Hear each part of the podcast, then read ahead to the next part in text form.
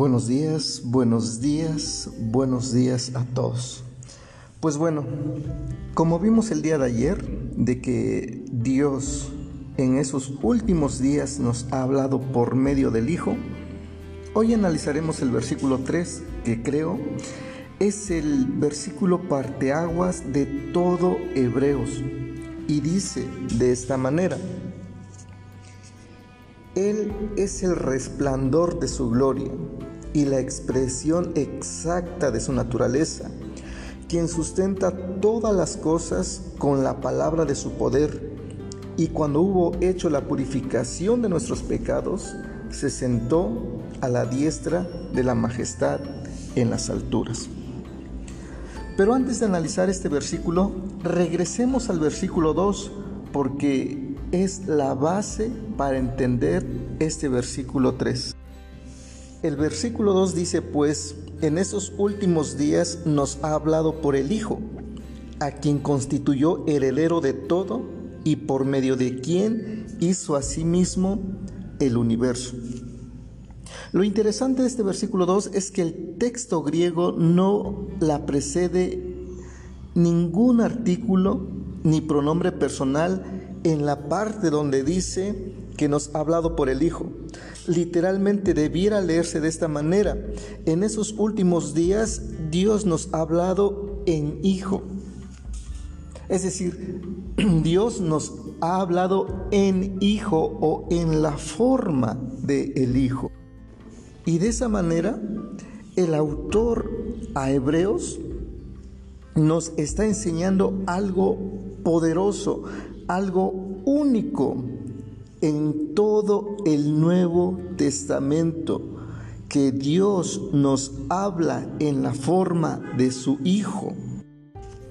Y eso es reforzado por lo que dice en Colosenses 1.19, que dice de esta manera, por cuanto agradó al Padre que en Él, es decir, en Jesucristo, habitara toda la plenitud de la deidad y además de eso, en el capítulo 2, versículo 9, también de Colosenses leemos, porque en Él, nuevamente en Jesucristo, habita corporalmente toda la plenitud de la deidad. Dios habita corporalmente en Jesucristo o habitó en Jesucristo toda la plenitud de Dios, Dios mismo en Jesucristo. Seguimos en Juan 1.1, dice de esta manera, en el principio era la palabra, y la palabra estaba con Dios, y la palabra era Dios. Entonces Dios nos habló en Hijo porque en el Hijo habitó corporalmente toda la plenitud de la deidad, y porque el Hijo, como vimos en Juan 1.1, era Dios.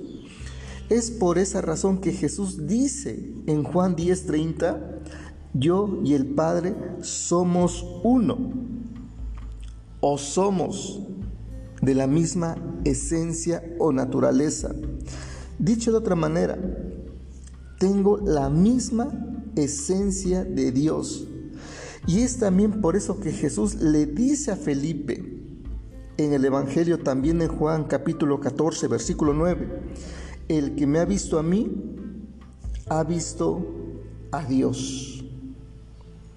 El que me ha visto a mí, le dice Jesús a Felipe, ha visto a Dios. Porque como vimos en Juan 10:30, Jesús dijo, yo y el Padre somos uno o somos el mismo. Dios nos ha hablado en Hijo. Por eso el versículo 3 de este capítulo 1 de Hebreos dice que Jesús es el resplandor de su gloria, es el resplandor de su gloria, no es un reflejo como la luna con respecto a la luz del sol, sino la misma luz del sol y es también la expresión exacta de su naturaleza. Eso está increíble. Jesús es la expresión exacta de la naturaleza de Dios, no es menos. No es más, porque no puede haber algo más que Dios. Es exactamente la misma naturaleza de Dios. La Biblia, traducción del lenguaje actual, dice, el Hijo de Dios nos muestra el poder y la grandeza de su Padre. El Hijo de Dios es en todo a su Padre igual. Es igual a su Padre. Escuchemos nuevamente cómo dice este versículo 3 en el lenguaje actual. El Hijo de Dios nos muestra el poder y la grandeza de su Padre. El Hijo de Dios es igual en todo a su Padre.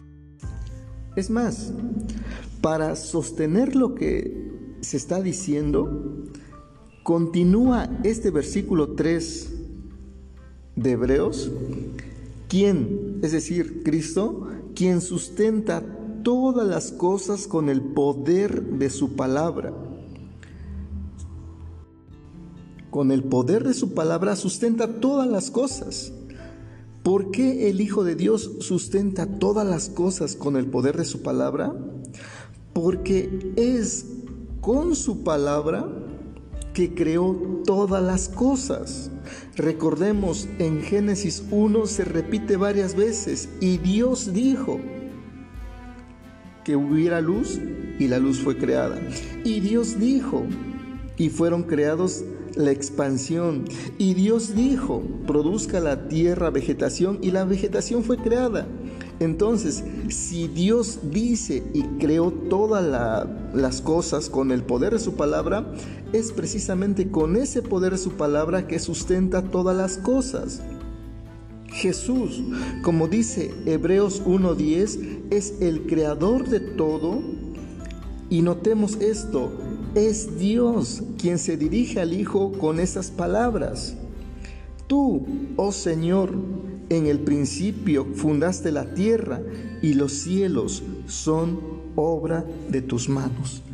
Dios diciéndole a Jesús que los cielos son obra su mano. En otras palabras, Dios reconoce a Jesús como el creador de los cielos y de la tierra.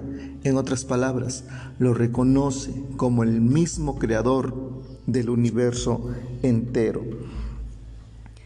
Él creó los cielos y la tierra, es decir, el universo mismo. Es el mismo Jesús que lo sustenta todo con el poder de su palabra. Y aquel que creó al ser humano es el mismo que tiene el poder para redimirlos. Nadie más puede hacerlo. El que crea, sustenta y redime. Y por último leemos en ese versículo 3 que cuando hubo hecho la purificación de nuestros pecados, se sentó a la diestra de la majestad en las alturas. Veamos, cuando hubo hecho la purificación de nuestros pecados, Jesús nos purifica de nuestros pecados. En Isaías 1.18 dice, Vengan pues, dice el Señor, y razonemos juntos. Aunque sus pecados sean como la grana, como la nieve serán emblanquecidos.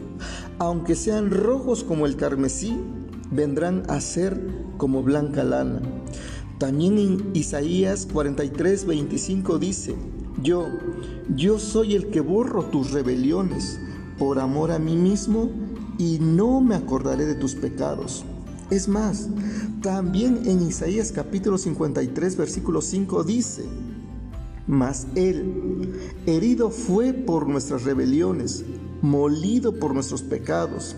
El castigo de nuestra paz fue sobre Él y por su llaga fuimos nosotros curados. Jesús es el que nos purificó de nuestros pecados y al habernos purificado de nuestros pecados, o en otras palabras, al habernos perdonado nuestros pecados, se sentó a la diestra de Dios. Y recordemos que solo Dios perdona pecados, solo Dios purifica. Jesús lo hizo. Qué interesante. Y por último, en Daniel capítulo 9, versículo 9 leemos de esta manera. Al Señor nuestro Dios pertenece la compasión y el perdón porque nos hemos rebelado contra Él. Así es, al Señor nuestro Dios pertenece la compasión y el perdón y ese perdón, como lo hemos visto en Hebreos 1.3, nos lo ha dado Jesús porque es a Él a quien le pertenece la compasión y el perdón. Después de esto, se sentó a la diestra de la majestad de Dios. Sentarse a la diestra de alguien significa sentarse al lado de un igual, sobre todo cuando se trata de una realeza. Nunca hemos visto a un plebeyo sentarse a la derecha de un rey. Solo un igual. Un rey se sienta al lado de otro rey.